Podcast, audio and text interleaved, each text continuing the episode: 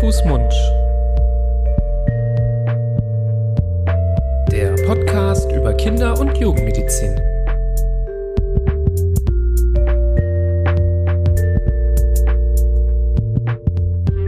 So, ihr Lieben, herzlich willkommen zu einer neuen Folge von Hand, Fuß, Mund, eurem Podcast zur Kinder- und Jugendmedizin.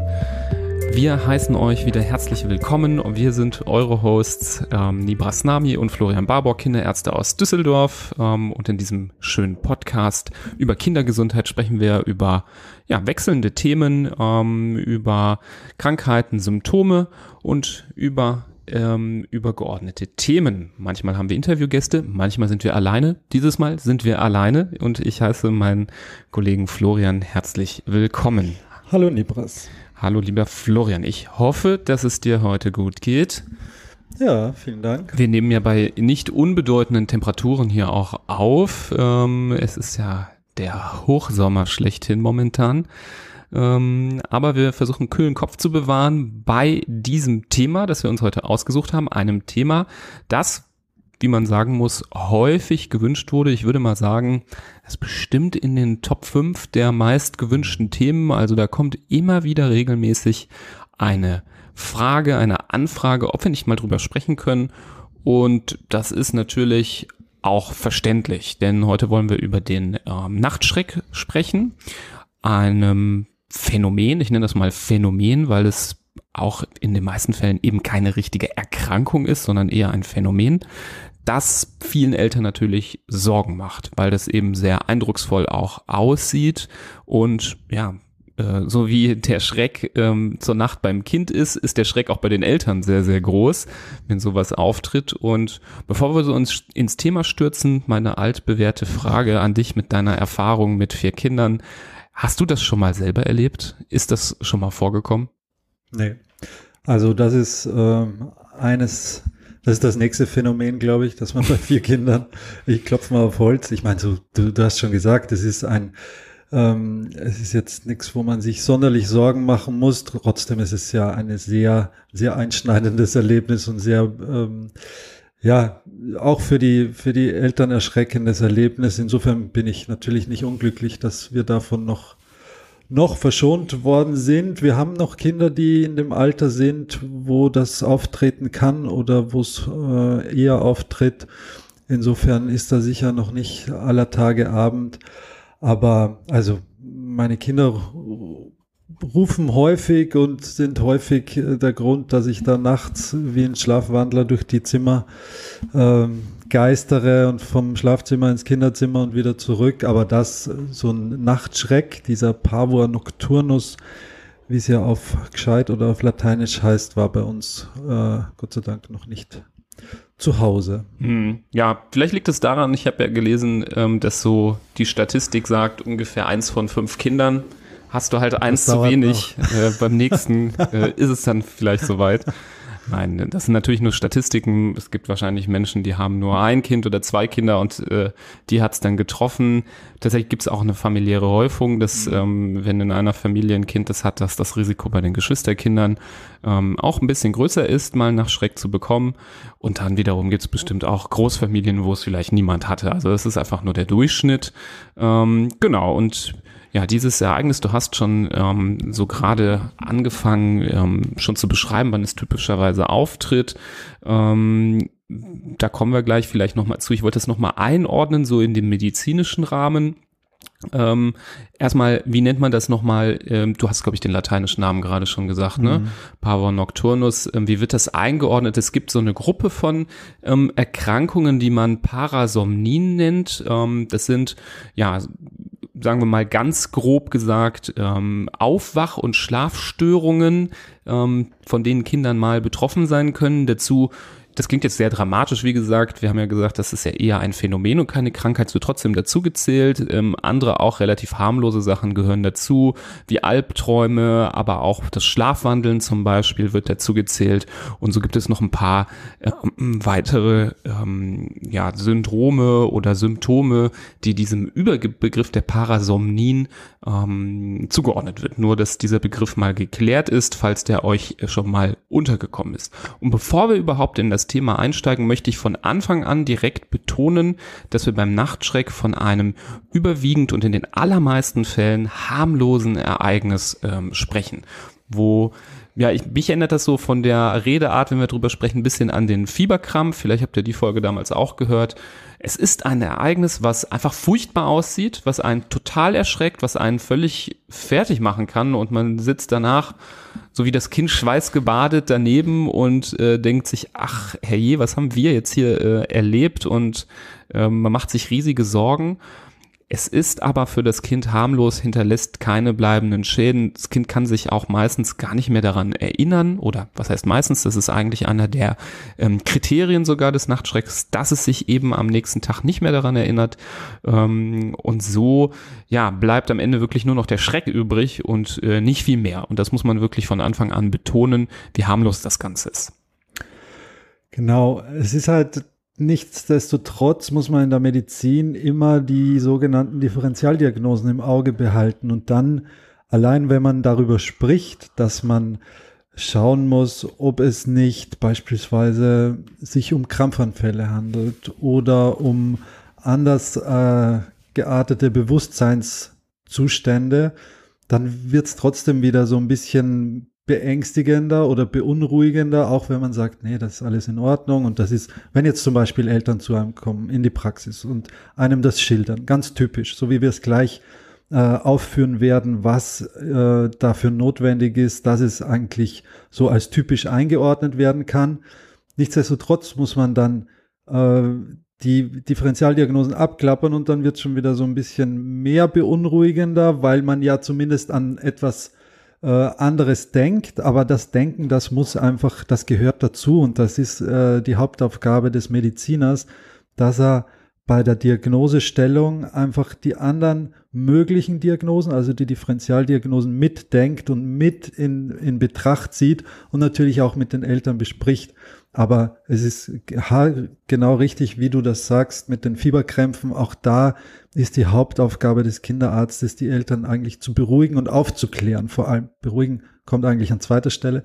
An erster Stelle kommt die Aufklärung. Und wenn Eltern aufgeklärt sind darüber, über die Gutartigkeit dieses Ereignisses, auch wenn es äh, schlimm aussieht, dann äh, sind sie eigentlich schon von alleine beruhigt und dann dann kann man auch bei der nächsten Episode, und auch das ist genau parallel zum Fieberkrampf, etwas besonnener reagieren, vielleicht auch schon äh, weniger in Panik verfallen, sondern weiß, okay, das ist, das ist das, worüber ich mit meinem Kinderarzt oder im Podcast, was ich über den Podcast dazu gehört habe. Ähm, und dann, dann kann man da ganz anders reagieren und kann dem auch seine, seine Ruhe lassen im, im wahrsten Sinn des Wortes. Ja, nee, das ist gut, dass du das betonst, dass es natürlich auch mal selten den Fall gibt, dass ja dann doch was anderes ähm, dahinter steckt, nicht hinter dem wirklichen Nachtschreck, sondern es gibt ja, wie gesagt, diese Differentialdiagnosen. Ähm, es ist eben wichtig, diesen Nachtschreck eben als einen solchen zu erkennen. Deswegen ähm, sprechen wir jetzt gleich über die typischen Anzeichen. Ähm, man muss natürlich erstmal an den Punkt kommen, wo es Sinn macht, überhaupt über andere Ursachen ähm, nachzudenken. Es ist durchaus auch völlig legitim, wenn man ähm, das beobachtet und sich sicher ist, das erfüllt hier alle Kriterien vom Nachtschreck ähm, muss man gar nicht zum Kinderarzt unbedingt gehen. Das bedarf jetzt keiner dringenden körperlichen Untersuchung, keinem sofortigen Ausschluss anderer Ursachen. Ähm, da muss schon was der anderes dahinter stecken, dass es notwendig ist. Das sagen wir aber, glaube ich, lieber gleich. Ähm, ich würde lieber an der Stelle jetzt erstmal anfangen zu beschreiben, was so typisch ist. Und du hast ja angefangen, ähm, als du schon sagtest, du hast Kinder, die so in diesem typischen Alter sind. Grundsätzlich Klar kann es im Kindesalter immer auftreten, ähm, einen Ausschluss gibt es da nicht, aber der Nachtschreck ist typischerweise ein Phänomen, das bei Klein- und Kindergartenkinder so bis ja, sagen wir mal, Beginn Schul Schulkindzeit, aber dann nimmt die Häufigkeit dann doch sehr deutlich ab. Der Häufigkeitsgipfel, also wann es am öftesten auftritt, liegt so zwischen 18 und 24 Monaten, also vielleicht so um die zwei Jahre herum. Und ähm, das ist etwas, was, sagen wir mal, auch nicht nur einmal im Leben auftreten kann, es kann auch nochmal auftreten, es kann ähm, in unregelmäßigen Abständen mehrfach ähm, in dieser ähm, Kindeszeit wieder vorkommen. Nur fünf Prozent oder weniger haben mehr als ein solches Ereignis ähm, in derselben Nacht. Also, dass man das quasi zweimal in einer Nacht hat, ist auch schon sehr selten. Und dass man zum Beispiel regelmäßig einmal pro Woche so ein Ereignis aufweist über längere Zeit, das ist wirklich auch sehr selten ähm, bei einem Prozent der Kinder, wenn überhaupt. Grundsätzlich tritt das Ganze vor allem in der ersten Hälfte der Nacht, in den ersten paar Stunden nach dem Einschlafen auf, vor allem so in den ersten ein bis drei Stunden ähm, und ist etwas, was typischerweise dann schon, wie der Name sagt, nachts auftritt. Also nicht tagsüber beim Mittagsschlaf zum Beispiel, sondern beim Nachtschlaf. Das hat in der Regel auch damit zu tun, dass es ähm, mit den Schlafphasen zu tun hat und ähm, man nennt das ja nicht ohne Grund auch eine sogenannte Arousal-Störung. Ähm, das bedeutet, wenn man aus einer tieferen Schlafphase wieder in eine oberflächlichere Schlafphase ähm, hochkommt. Familiäre Belastung haben wir ähm, genannt. Ähm, und jetzt kommen wir mal zu den Symptomen, wie das ausschaut oder wie kann das sich anfühlen, so als Eltern, wenn man zu Hause sitzt. Das meist, meistens fängt es an mit einem lauten Aufschrei. Also man ist vielleicht im Bett und dann hört man aus dem Kinderzimmer einen ganz lauten Schrei, der einem wahrscheinlich wie ein Blitz durch Mark und Bein schießt und man denkt sich, oh mein Gott, was ist jetzt hier los? Rennt herüber und findet das Kind meist in sitzender Position im Bett vor, wie das die Augen ganz weit aufgerissen hat, ähm, vielleicht schreit, vielleicht was Unverständliches äh, stammelt. Es wirkt auf jeden Fall so, als stände es unter besonderem emotionalen Stress. Manchmal ähm, stehen die Kinder sogar auf und laufen so unkoordiniert im Zimmer umher. Es muss also nicht immer ähm, im Bett stattfinden, also auch ein Aufstehen und Herumlaufen ähm, in so einer panischen ähm, Emotionsphase kann auch ein Nachtstreck sein. Ähm, es kann sogar dazu führen, dass man ähm, das Kind so ein bisschen bewahren muss, dass es nicht irgendwo gegenrennt. Das ähm, ist ähm, etwas, was dann schon auch zu bedenken ist, vielleicht wenn man ähm, ja das Zimmer sicher machen möchte, falls es nochmal auftritt. Ähm, und ja, die, das, das geht auch nicht so spurlos am vegetativen Nervensystem vorbei. Ähm, die Kinder haben meistens ähm, eine verschnellerte Atmung, einen schnelleren Puls, die sind schweißgebadet, haben knallrotes Gesicht und ganz weite Pupillen. Also da merkt man auch dran, dass da ja etwas im Körper stattfindet, vielleicht irgendwo in der Fantasie, im, in, in den Gedanken, was ähm, ja so eine Gefahrensituation simuliert, die dazu führt, dass der Körper so reagiert, wie wir das normalerweise tun würden, ja, wenn uns ein Löwe jagen würde zum Beispiel.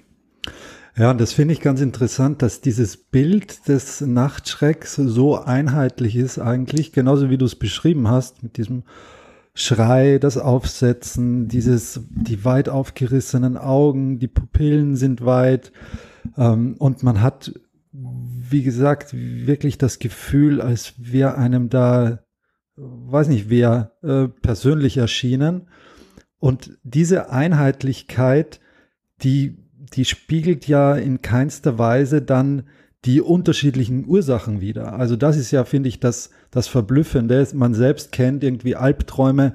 Der eine ist ganz schrecklich und bedrohlich, der andere ist ganz aufregend, bei dem, der dritte ist ganz traurig. Das sind alles unterschiedliche, unterschiedliche Erlebnisse im Traum sozusagen.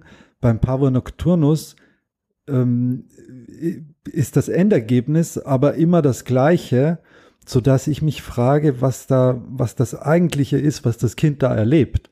Weil es ist nicht, offensichtlich ist es ja nicht einmal ganz traurig und sitzt im Bett und weint und einmal ist es ganz erschrocken, weil der Löwe da war und ein drittes Mal ist wieder anders, sondern es, ist eigentlich immer dieser unglaubliche Schreck und diese Panik in den Augen. Also irgendwas, irgendwo gibt es da eine gemeinsame Endstrecke, die sich offensichtlich gleicht, egal ob die Ursache jetzt eine genetische ist oder ähm, die eine schlechte Schlafhygiene ist, dass man einfach zu unregelmäßige Bett, äh, zu Bettgehzeiten hat oder am Abend noch irgendwie Computerspiele oder äh, auf der Konsole was gespielt hat und dadurch es zu einer Reizüberflutung kommt. Das alles können ja Ursachen sein für die von mir gerade genannte gemeinsame Endstrecke des des Nachtschrecks.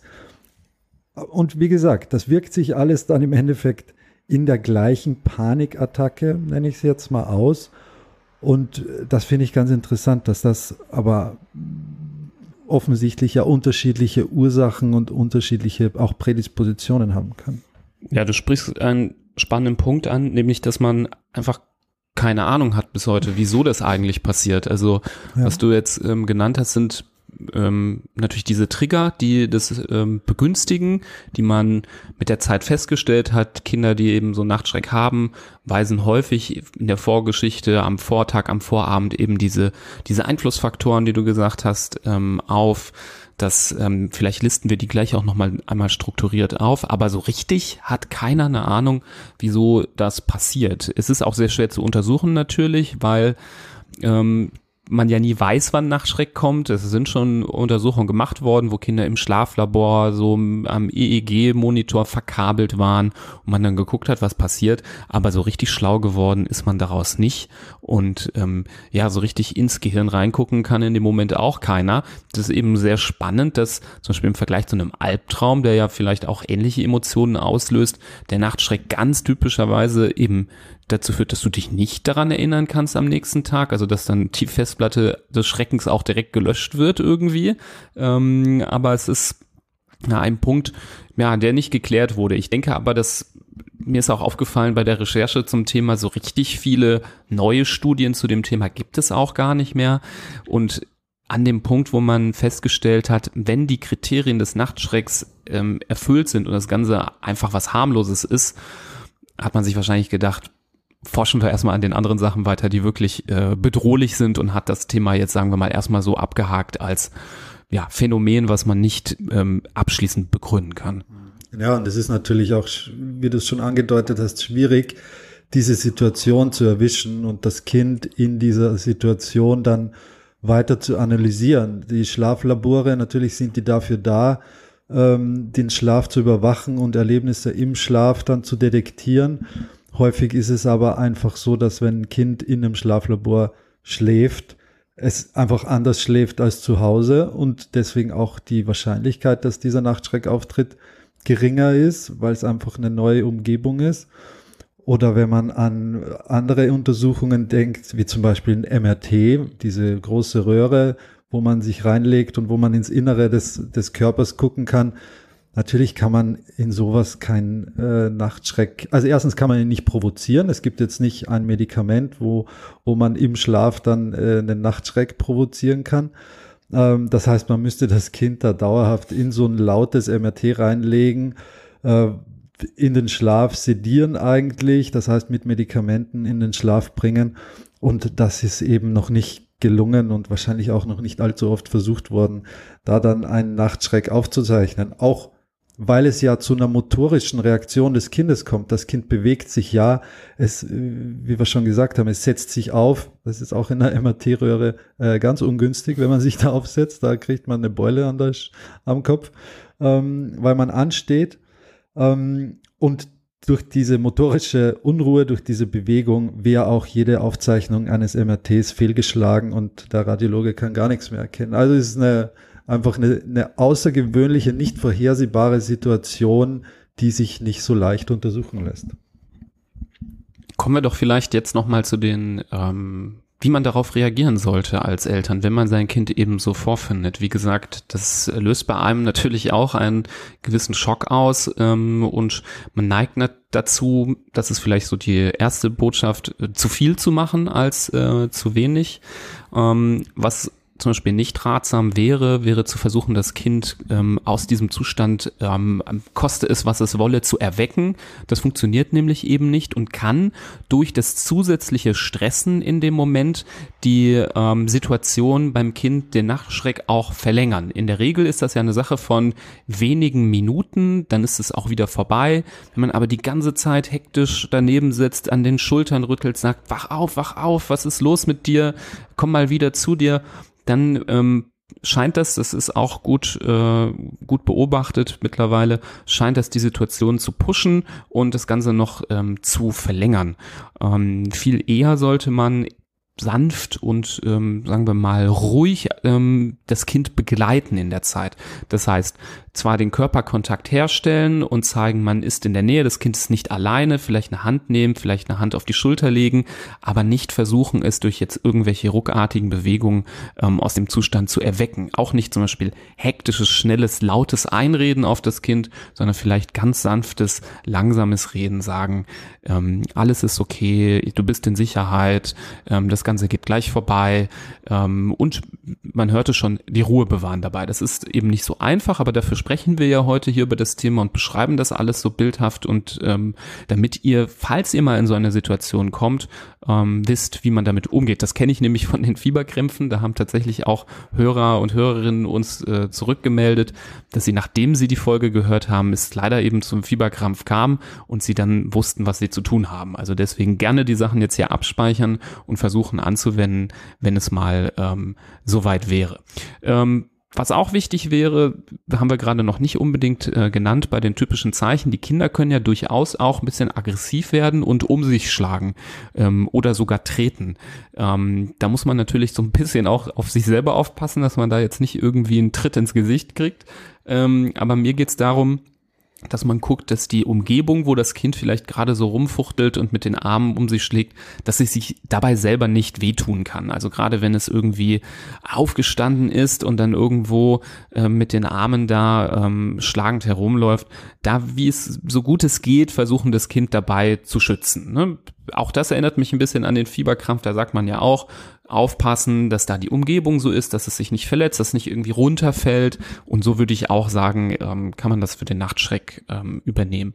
Und ich finde, das muss man nicht beim ersten Mal unbedingt machen, aber wenn es vielleicht nochmal auftritt, ähm, kann es auch sinnvoll sein, dass während der eine, das eine Elternteil das Kind tröstet, das andere durchaus das auch mal aufzeichnet mit dem Handy. Ähm, das kann manchmal helfen, wenn man zum Kinderarzt geht und ähm, oder zur Kinderärztin geht und das ähm, einmal ja, die Situation schildern möchte, da auch mal ein Video von zu zeigen. Ähm, es gibt auch im Internet viele Videos von Kindern, die eben Nachtschreck äh, hatten. Hm, kann man das auch mal vergleichen. Ähm, wie gesagt, das hilft bei einer Situation, die immer belastender wird, weil es immer häufiger auftritt. Ähm, so beim Arztbesuch das einfach als ganz klar Nachtschreck einzustufen, um dann wieder beruhigen zu können.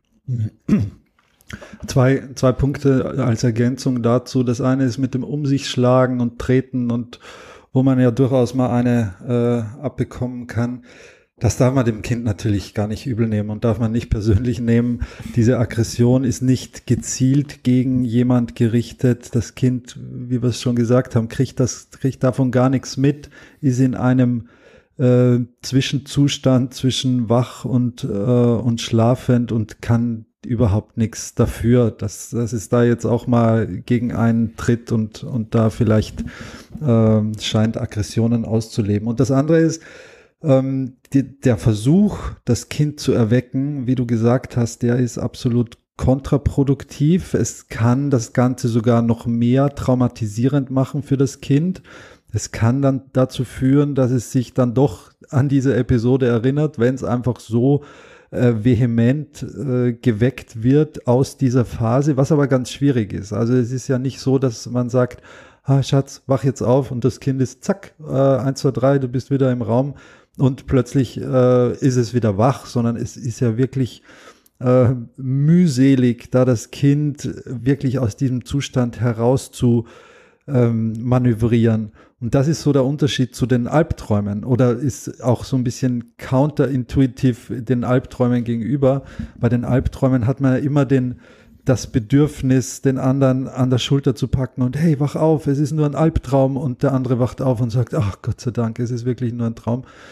Beim Papa Nocturnus ist das anders. Das Kind einfach lassen, so wie du es geschildert hast, genau richtig. Also begleiten, gucken, dass nichts passiert, aber dem Kind die Möglichkeit einräumen, dass es sich von alleine wieder beruhigt, dass es wieder zur Ruhe kommt, dass es sich wieder zurücklegt ins Bett, aufs Kissen und einfach weiterschläft. Und am nächsten Tag, wenn man sagt, ey, hast du das mitbekommen heute Abend oder gestern Abend, dann sagt das Kind, uh, nee, wenn es schon sprechen kann, nee, und hat einfach keine Erinnerung und ist eben auch nicht traumatisierend für das Kind und kein nichts Bleibendes dabei, wenn nicht das Kind sagt, ja, ich kann mich erinnern, du hast zehn Minuten lang auf mich eingeredet und mich geschüttelt, äh, damit ich aufwache und dann bin ich aufgewacht und dann hast du immer noch nicht aufgehört, weil du so außer dir warst. Also ähm, so soll es natürlich nicht sein. Mhm. Du hast eben schon angefangen, über die Trigger zu sprechen. Vielleicht gehen wir die noch mal einmal ganz ähm, ganz strukturiert äh, durch als, ähm, als Liste, was so die, die, die Top-Auslöser sind. Wie gesagt, muss nicht einer dieser Auslöser sein, aber man beobachtet, dass, dass eben diese Auslöser gehäuft vorkommen bei Kindern, die einen Nachtschreck haben. Du hast schon diese Überreizung ähm, genannt, die viel diskutiert wird. Ähm, zumal auffällt, gerade wenn Kinder ähm, ja moderne Medien, irgendwelche Displays, iPads, Konsolen, aber auch Fernsehen, irgendwas, vor allem wenn es besonders spannend ist, äh, konsumieren vor dem Schlafengehen, dass dann dadurch das ähm, Risiko erhöht wird. Ähm, da ist also ganz klar die Empfehlung zu versuchen, ähm, eben eine ruhige Phase zu schaffen vor dem Schlafengehen. Also da gibt es keine ganz klare Empfehlung für welche Zeit, aber ich denke mal mindestens eine Stunde vom Schlaf sollte kein Kind mehr irgendwas mit irgendeinem Display äh, konsumieren. Das muss auch nicht sein. Äh, das gute alte Vorlesen ähm, wird, wird viel zu äh, ja, oder wird immer weniger gemacht. Das wären vielleicht so Maßnahmen, die eher dabei helfen, ähm, etwas sanfter in den Schlaf zu finden. Grundsätzlich auch so das emotional aufgewühlt sein. Das kann sowohl negativer als auch positiver emotionaler Stress sein. Also wenn zu Hause gestritten wurde vor dem Schlafengehen, das muss jetzt auch nicht der große Elternkrach gewesen sein. Das kann auch irgendwie die Zankerei mit dem Geschwisterkind sein um das Lieblingsspielzeug. Ähm, wenn man dann danach ähm, emotional aufgewühlt ins Bett geht, dann kann das ähm, ein Auslöser sein. Aber wie gesagt, auch sehr, sehr große Freude. Also morgen geht's, äh, morgen ist der Geburtstag, morgen passiert das und das, morgen fahren wir in den und den Freizeitpark. Auch diese extreme Vorfreude kann auch so ein emotionaler äh, Trigger durchaus sein. Ähm, Daneben ist auch die Schlafumgebung äh, wichtig. Also wenn die ungewohnt ist, also wenn Kinder mal irgendwo schlafen, ähm, wo sie es nicht gewohnt sind zu schlafen, oder die Umgebung äh, sehr unruhig ist, also zum Beispiel es gibt eine neue Baustelle vor dem Haus und dann wird dann äh, da auch bis irgendwie spät abends, da wenn das Kind irgendwie schlafen geht, irgendwie Lärm gemacht zum Beispiel, dann kann das auch mal ein Auslöser sein. Oder Kind schläft sonst immer ähm, im Gartenzimmer oder zum Garten hingewendet und da ist immer ruhig und im Urlaub schläft äh, zur großen Straße hin, wo die ganze Nacht auch Autos durchfahren und dann einfach so ein gewisser Lärmpegel entsteht. Sowas kann ähm, durchaus auch ähm, einen Nachtschreck ähm, auslösen. Auch der Mangel von Schlaf, also wenn Kind sonst gewohnt ist, länger zu schlafen und weniger schläft oder ein sehr unregelmäßiger Schlafrhythmus entsteht. Es kann ja auch mal sein, wenn das Kind krank ist, ähm, wenn es Fieber hat, wenn es dann dadurch viel öfter wach wird oder nicht richtig in den Schlaf findet. Ähm, wenn irgendwas also diesen Schlafrhythmus stört, dann ist das ähm, typischerweise ähm, auch ein Trigger. Kinder, die unter einer posttraumatischen Belastungsstörungen leiden, neigen auch eher dazu zum Nachtschreck. Das ist in der heutigen Zeit leider sicherlich auch ein Thema. Wir haben Millionen von traumatisierten Kindern in Europa aktuell durch die durch den Krieg äh, in der Ukraine, das ist sicherlich auch, ich meine, das ist das kleinste Problem, so ein gutartiger Nachtschreck, aber nichtsdestotrotz ähm, kommt das sicherlich auch dadurch dann gehäuft vor und äh, ist einfach auch ein Zeichen für die enorme äh, Belastung und die Ausnahmesituation, in der die Kinder sind. Das äh, muss man sicher auch in, in Betracht ziehen. Du hast es vorhin einmal kurz angesprochen, der Weg zum Kinderarzt, der muss natürlich nicht automatisch nach so einer Nacht dann stattfinden. Man muss nicht am nächsten Morgen gleich in die Kinderarztpraxis gehen und sagen, äh, oh mein Gott, mein Kind äh, hat da in der Nacht was äh, ganz äh, Schreckliches oder Krankhaftes äh, geboten. Wenn das, wenn die Schilderungen, die wir gerade äh, hier abgelegt haben, mit dem übereinstimmen, wie das Kind sich äh, dargeboten hat in der Nacht, dann ist die Sache eigentlich sonnenklar und man kann da, man braucht gar nicht zum Arzt gehen, muss man sagen. Wenn das jetzt aber eine derartige Belastung für die ganze Familie wird, weil es zum Beispiel ganz häufig auftritt oder weil es ganz vehement und, und spe noch spektakulärer, als wir das geschildert haben, auftritt, dann sollte man natürlich mit seinem Arzt darüber sprechen, mit seinem Kinderarzt oder Kinderärztin und äh, auch über Möglichkeiten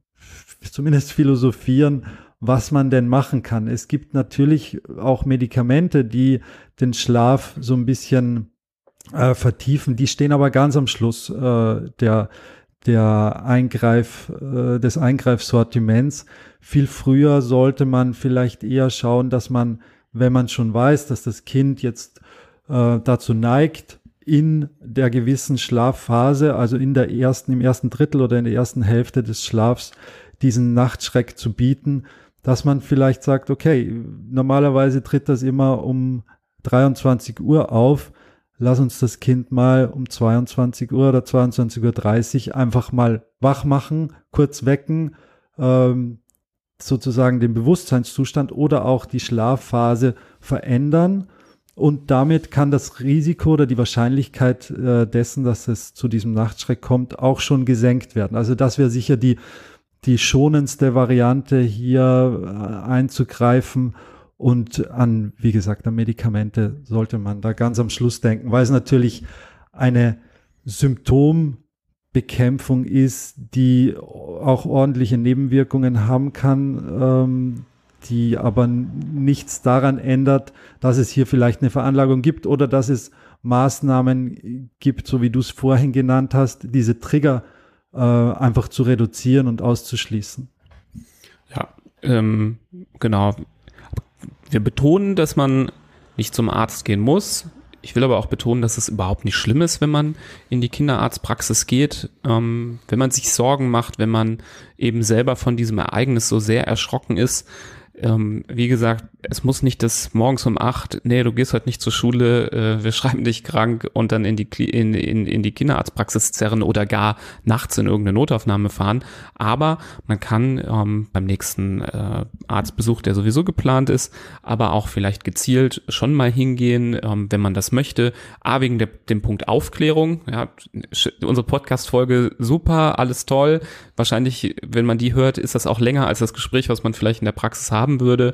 Trotzdem ist es was anderes, wenn die Person, die man kennt, die das Kind kennt, die einen betreut schon seit längerer Zeit, da sitzt und einem nochmal ganz ähm, ausführlich erklärt, dass das Ganze nichts äh, Schlimmes ist, dass es harmlos ist, dass es mit der Zeit von alleine weggehen wird, ohne Maßnahmen.